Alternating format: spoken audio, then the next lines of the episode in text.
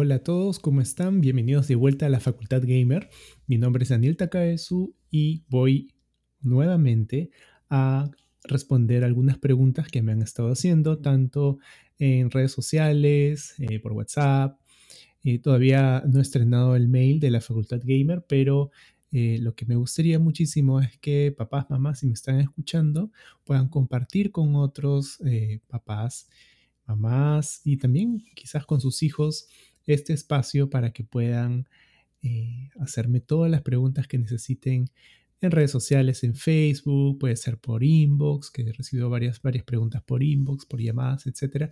Así que eh, háganme ese favor, ayuden a crecer un poquito la, comunidad y también eh, llegar a papás que también puedan tener las mismas preguntas que ustedes. Así que, sin más, voy a empezar a contestar algunas de sus preguntas.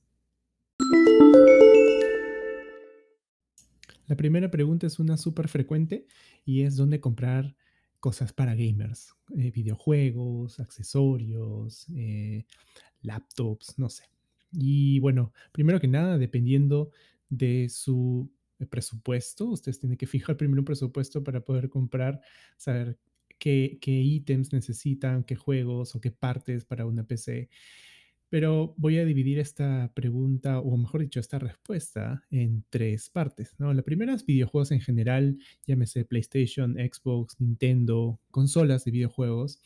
Eh, creo que son las más comerciales o las más fáciles de adquirir porque la gran mayoría están vendidas en retails, ¿no? Pues como por ejemplo Phantom, un Falabella, Replay, etcétera. Eh, el beneficio de esto es que, bueno, hay creo que un saga o, más por cada distrito de Lima y también en provincias, obviamente, para las personas que vivan fuera de Perú, que he visto que nos están escuchando fuera de Perú, obviamente ir, a cualquier centro comercial es bastante beneficioso. En Perú y en Lima en particularmente tenemos eh, también lo que es polvos azules, ¿no? Hay un, un, mito o que eso sería interesante tocarlo en, algún episodio de la facultad, pero hay este mito de que en polvos azules la calidad puede ser de, dudosa precedencia, o mejor, los artículos son de, dudosa precedencia, o que la calidad no es buena. Bueno, particularmente yo he comprado muchísimo ahí, este, dan boleta, dan factura, hay, hay muy buenas tiendas, no he conocido casos malos eh, ni experiencias negativas en polvos azules. Eh, puedes pagar con tarjeta. o sea, es como que es una galería más, ¿no? Yo creo que no hay, no hay ningún problema. Eh, yo conozco particularmente dos o tres proveedores que son muy buenos, que tienen eh, todo lo que necesitamos a buenos precios y eh, si desean pueden escribirme por interno y los vamos compartiendo. Eso es por el lado de, de consolas y videojuegos y juegos per se. En el caso de PC, ¿no? PC, laptops, eh, cosas ya, armadas, ¿no? Podemos encontrarlas en muchos proveedores y mayoristas, llámese, por ejemplo, ¿no? Eh, importaciones Impacto, que son súper buenos, tienen excelentes precios. Tenemos eh, CIC, que son los más conocidos. ¿Qué más? Cercoplas, Infotech. pero ¿dónde quedan estas tiendas? Bueno, que conocemos bastante en galerías como Compupalas, en el caso de laptops eh, de alta gama también podemos encontrarlas en los retails, en Irauca, en la Curazao, em, etcétera, etcétera. ¿no? Eh, me preguntaron también, oye Wilson, bueno, es el mismo caso, Polvos Azules, una super galería, encontramos ahí diferentes proveedores y mayoristas con, con, muy buena calidad, con diferentes opciones de pago y la cuestión es buscar, ¿no? Googlear o, darnos una vuelta y encontrar el mejor precio. En el caso de PC en particular, podemos comprar una armada que la verdad es que no la recomiendo por las piezas que vienen dentro. De, de alguna u otra manera tienen que ahorrar. Y eh, sobre armado de computadoras, eh, sobre todo de alta gama, buenas noticias, les cuento que yo armo eh, PCs de alta gama, sobre todo para jugar. Los precios pueden estar entre 6.000 y 10.000 soles. Y yo he armado la propia mía, la verdad es que he estado súper contento. Y bueno, he aprendido por mí mismo, pero eh, me he especializado mucho en el producto final. Entonces, si alguien está buscando armarle una PC muy interesante a un precio adecuado a sus, uh, para sus hijos, cuenten conmigo. Y no solamente eso, sino que incluyo la asesoría y obviamente este espacio es, es, un intro, ¿no? Si ustedes desean más tips sobre psicología de videojuegos, yo encantado de, de ayudarlos. La segunda pregunta es dónde poner el juego dentro de la casa. Depende, depende de la confianza y la comunicación que tengan con sus hijos y también eh, su edad.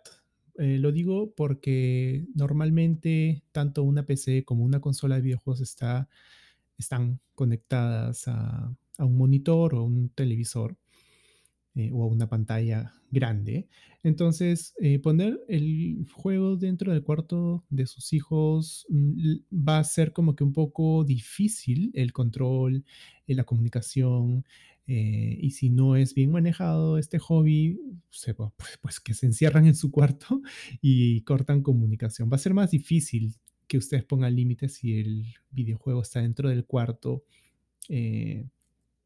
sobre todo cuando es una edad más temprana. Ya más adelante, sí, normal, porque ustedes saben que los adolescentes y los adultos jóvenes necesitan su espacio, privacidad, porque son más conscientes de que son personas individuales y todo el rollo adolescente. Entonces ahí es mucho más eh, adecuado que entiendan que pueden meter su juego dentro del cuarto.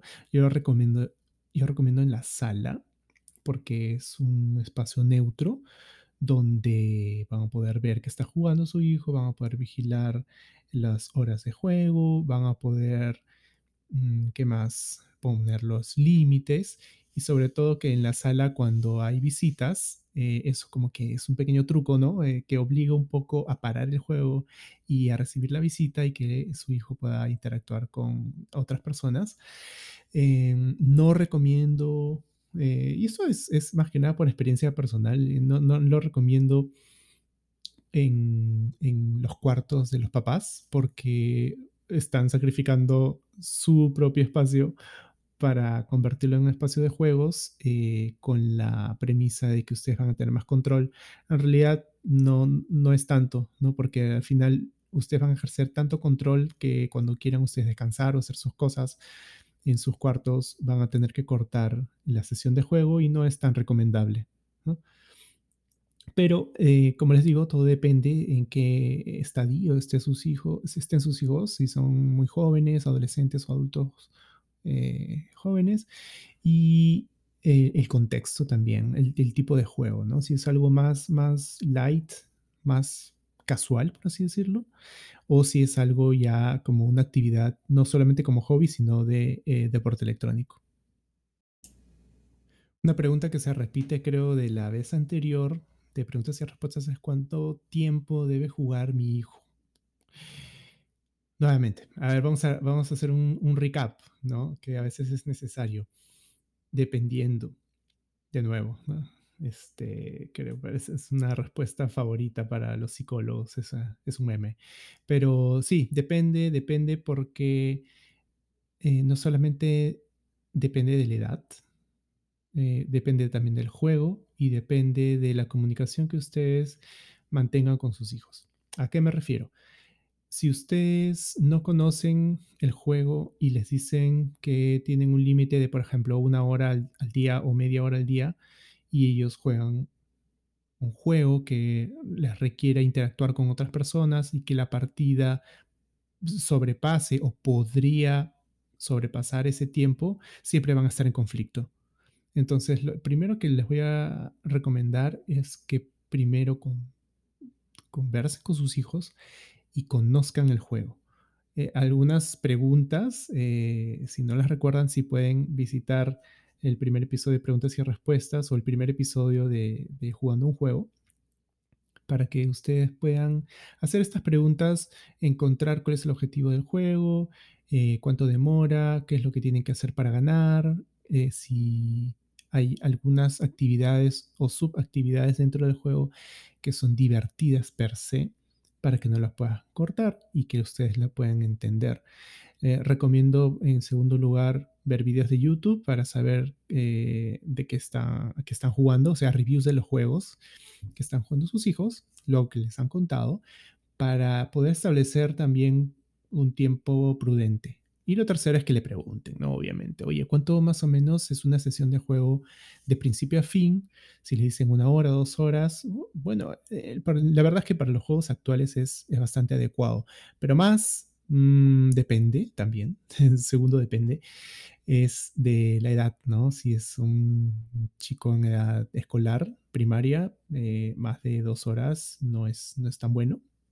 Eh, en el caso de, de la secundaria, bueno, dos, dos horas y media va bien. En el caso del adulto joven y, quizás un poco más, si es que mantienen comunicación con sus hijos todavía a, edades más, más altas, eh, la comunicación va a ser mucho más fácil y ustedes ya pueden empezar a hacer otro tipo de preguntas. Pero si más allá, más allá de dos horas y media no es tan recomendable para chicos en edad escolar, mm, porque es bastante tiempo, es bastante tiempo.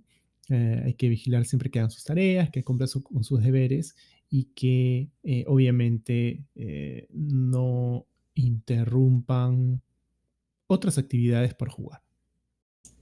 Finalmente, y esta es una pregunta en la que me voy a detener bastante, que es, tengo un hijo pequeño, es bueno darle una tablet. Y esto no solamente lo he escuchado mucho, sino lo he visto, ¿no? Este, tengo muchos familiares, amigos, eh, mamás, papás, que para calmar un poco a sus hijos, sean bebés o sean niños, les dan una tablet, ¿no? Con, no sé, al inicio puede ser videos de Disney, la gallina pintadita, etcétera, pero luego más adelante los niños aprenden que el celular o la tablet también puede albergar juegos y empieza las primeras actividades de gaming para, para, infantes. Infantes, estamos hablando de, niños hasta 6 años, más o menos. Y luego ya la niñez, que es de 7 a, a 9 o a 10.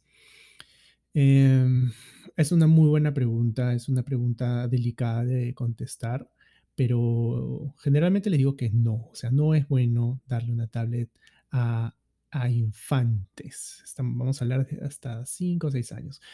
¿Por qué? Y aquí viene todo el, bagaje de lo que yo he podido investigar. Cuando he estado eh, viendo los temas de psicología a esta edad y es que, bueno, he leído a Arik, Arik Sigman en 2016 un estudio donde indica que a, infantes entre 0 y 5 años no hay que darles tablets y lo extiende, en realidad hasta los 7. ¿Por qué? Porque en esta edad, ustedes deben haber escuchado este, este dicho de que los niños son como esponjas, efectivamente, en esos eh, años los niños aprenden a aprender. Aunque suena gracioso, pero es una frase que me encanta decir, aprenden a aprender, ¿no? Buscan interactuar, miran qué están haciendo sus papás y sobre todo también aprenden a reaccionar eh, ante estímulos externos. Entonces, Ari Sigman nos cuenta que cuando tú le das una tablet a un niño, lo que va a hacer es no procesar el entorno, el contexto. Porque a esa edad, acuérdense que los niños no solamente están aprendiendo la coordinación visomotora, sino también habilidades sociales, aunque no parezca. No sé si alguna vez les ha pasado que sus hijos hacen muecas o, poses o, manías que tienen sus papás o los tíos o los abuelos y dicen, oye, mira, es igualito a su papá. No es que sea igualito a su papá, sino que lo ha aprendido eh, rápidamente, ¿no? Por ejemplo, no sé, un cruce de piernas, un cruce de brazos, esas cosas los niños eh, lo ven como señales y, que, y señales que tienen que repetir para que eh, suceda algo o, alguien apruebe o alguien desapruebe, etcétera, etcétera. Entonces, si tú, le das una tablet a un infante, lo que va a hacer es que sus ojos van a estar de frente a la pantalla y la pantalla va a tener colores y va a tener diálogo y va a tener eh, personajes con los que no necesariamente puede interactuar. Sí, va a tocar la pantalla y va a pasar algo, pero eh, eh, se dan cuenta de lo que estoy diciendo, está mirando una pantalla, está tocando algo plano. Entonces, no hay, no hay ese juego del que hablamos en el primer episodio de la Facultad Gamer, ¿no? Que es muy importante la interacción, lo que, sucedan cosas, que se aprendan reglas. Entonces, la tablet hace que el mundo en 360 se convierta en una pantalla de solamente 5 pulgadas y ahí están eh, afectando mucho cómo los niños, cómo los chicos van a interactuar con su entorno. Es muy importante que no, no les den pantallas desde una edad temprana. Y ahora ustedes me dirán, obviamente, Daniel, tú no eres papá, no sabes lo difícil y frustrante que puede ser que vayas a un restaurante y empiecen a gritar, eh, empiecen a hacer pataleta y lo primero que puedo hacer yo es ponerle una tablet porque lo calma.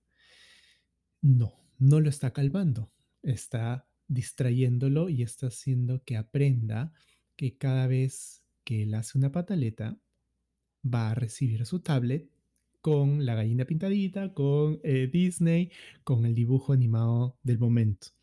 Entonces, ahí hay dos cosas que está aprendiendo el niño, porque acuérdense que los infantes y los niños son los maestros manipuladores del, universo. Es, eh, primero están aprendiendo que hago la pataleta o hago bulla y me van a dar mi tablet. Y lo segundo es que están aprendiendo que la interacción con el mundo va a ser a través, una, a través de una pantalla. Sí, lo es, ahora que somos adultos y todos sufrimos con eh, trabajar más de ocho horas frente a una pantalla y si tenemos la suerte de ir a casa y jugar videojuegos, vamos a seguir una pantalla y o a ver tele, a ver deportes o a ver la, la, novela, seguimos en pantallas, pero ya somos adultos y nosotros hemos tenido una formación diferente. Entonces, no entendemos que esto, esto de las pantallas es, un contexto en particular, pero no eh, como un niño. Un niño no se imagina o, que aprende, mejor dicho, que el mundo interactúa con una pantalla, no se va a poder imaginar desde pequeño que la interacción cara a cara es más importante y es mucho más fructífera. Así que este, ahí mi, mi consejo o mi tip particularmente es eh, aprendamos ah, juntos todos a, ser papás y a manejar nuestra frustración, como vimos en el segundo episodio de la facultad, manejar nuestra frustración y a través de comunicación poder establecer esta negociación con los, con los infantes, con los niños, para que no puedan aprender eh, estas mañas eh, tramposas para obtener lo que, lo que quieren cuando lo quieren y a pesar de que nosotros les digamos no por tal motivo sí por tal motivo, eh, vaya a escalar esto hacia una rabieta porque aparte de pasar vergüenza en un restaurante, van a estar mal criando sus hijos. Volviendo a las investigaciones de Eric Sigman, eh, descubrió que a esa edad, es decir, de 0 a 5 años, extendiéndolo hasta 7, como siempre voy a decir, el cerebro no necesita hacer multitasking. Es decir, que las cosas que pasan en una pantalla de la tablet son demasiadas, ¿no? Tienes muchos menús, tienes muchas cosas que hacer, muchos colores, muchos botones, muchos sonidos. Entonces, el niño, más que aprender, porque lo puede hacer muy bien, puede ganar muchos niveles, etcétera, no va a aprender el paso a paso. El paso a paso es muy importante para la vida de los humanos porque luego de aprender diferentes cosas, y esto tiene que está, está muy ligado al desarrollo cognitivo y a la inteligencia. O sea, si tú aprendes una cosa bien y luego otra y luego otra por separado, lo que te hace más inteligente, más, más hábil para resolver problemas es que tú puedas utilizar diferentes metodologías o diferentes métodos, diferentes habilidades para resolver una tarea. Entonces, si tú aprendes que tienes que hacer muchas cosas a la vez es una edad muy temprana, el sistema se cae. Y la, estos problemas, eh, dice Eric Sigman, que se van a ver mucho más adelante en la adultez, ¿no? La frustración va a ser mayor porque al, al no aprender paso a paso, ¿no? Eh, algún paso se puede caer en alguna tarea y las personas se van a frustrar muchísimo más rápido. Entonces, es ideal eh, que demos ese contexto a los niños para que aprendan, vamos a decirle, en la vida real un poco y que luego de eso puedan jugar. Eso es, eso y luego de eso me refiero a una edad más, más tardía, ¿no?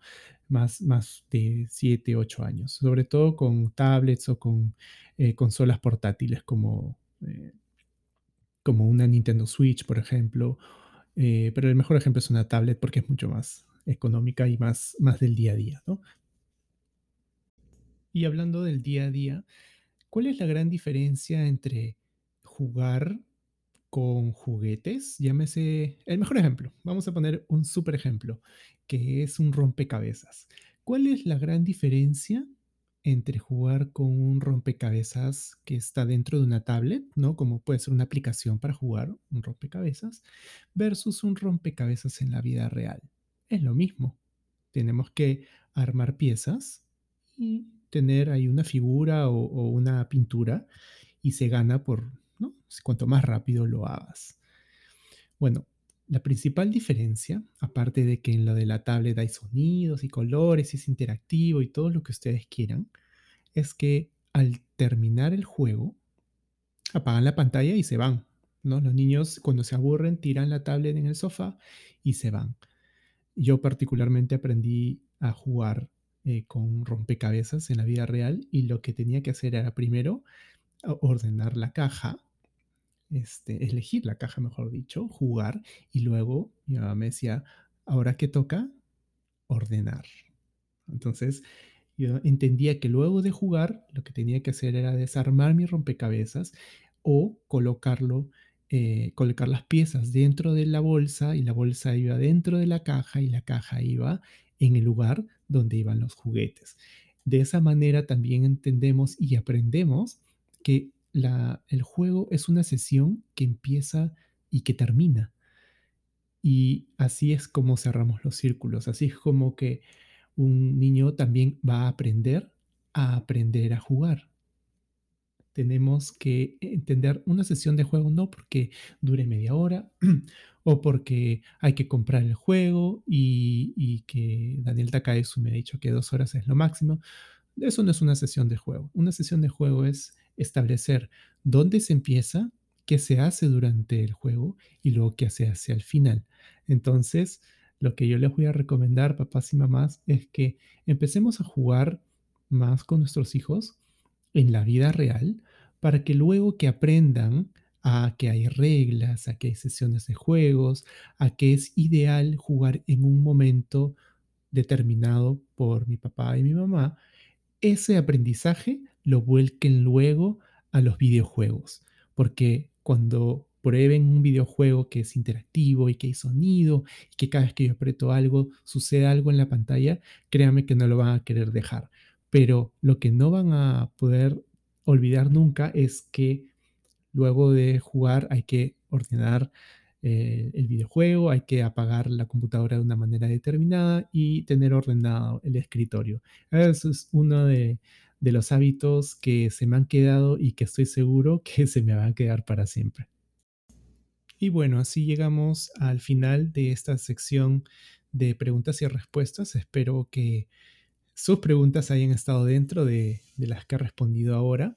No olviden dejar las suyas en mensajes internos, en los comentarios de Facebook. Todavía no han dejado comentarios en Facebook, parece que son un poco tímidos, pero eh, los animo a que eh, quizás las preguntas que ustedes quieren hacer, quizás las tengan otros papás o mamás, así que pónganlas por favor en, en los comentarios del Facebook, compartan la página y este, y este podcast para que nuestra comunidad crezca y tener más preguntas interesantes para desarrollar los siguientes episodios. Así que, muy buenas noches, GG, good game, cuídense y hasta la próxima.